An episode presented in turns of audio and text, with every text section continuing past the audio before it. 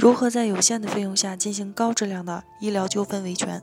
医疗案件耗时耗力，我们说它是民事诉讼中最复杂的诉讼也不为过。今天我们来谈谈如何在极度有限的费用下打好医疗诉讼案件。为什么医疗案件维权很难？除了医疗案件本身的复杂性，还有一个问题，对于患者维权来说也不得不考虑，那就是钱的问题。钱的问题有两个，一是为了维权花费的费用，一个是最后法院判决下来获得的赔偿。医疗损害案件最后的结果也大多只能落实在民事赔偿上。那么患者维权时候就该考虑一个问题了：到底诉讼维权花费的费用和最后得到的赔偿相比，值不值得再去诉讼维权？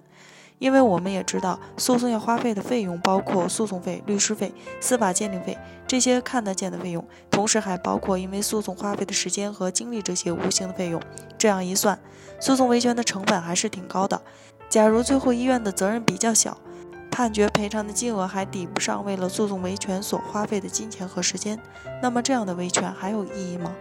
当然，还有一些家属对于钱并不在意，只是想得到一个公正的说法。那么这样的情况。当然另当别论。既然如此，患者在维权的时候应该如何规避诉讼的风险，用有限的费用去维权呢？我认为，在发生医疗损害之后，患者及其家属们其实并不是很清楚医院医生在诊疗过程中到底是不是有过错，有哪些过错。他们大多也只是站在一般人的角度，或者上网查阅相关资料之后认为医院有过错。但是对于这么专业的医学问题，从患者的角度和专业医生角度得出的结论可能会大不相同。即使在网上查阅了资料，也还是个外行人，想确定医院是否有过错还是很困难。因此，如果不能明确医院的问题就直接去盲目诉讼，那么所承担的风险也是巨大的。之前我们就遇到过这样的案例，有个患者发生医疗纠纷之后，直接去法院起诉，都不知道是不是医院的过错导致的损害后果，结果法院判决医院不承担责任，他不仅为此花费了大量的时间和精力，最后还没有成功，真是挺可惜的。因此，为了规避诉讼的风险，用有限的费用进行高质量的医疗诉讼维权。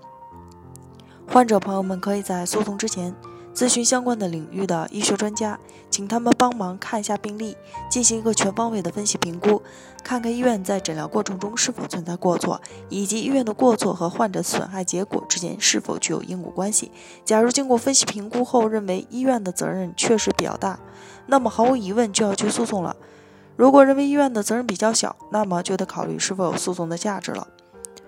通过上文的介绍，我相信患者朋友们也明白了如何在有限的费用下进行高质量的医疗维权，以及如何逼贵，以及如何规避诉讼的风险，用合理的方法去维权。最后，祝大家都能维权成功。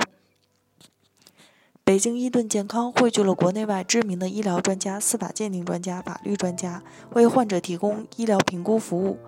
诊判断诊疗行为是否规范、合理、合法。如有需要，请咨询我们的热线四零零零六七二五七二，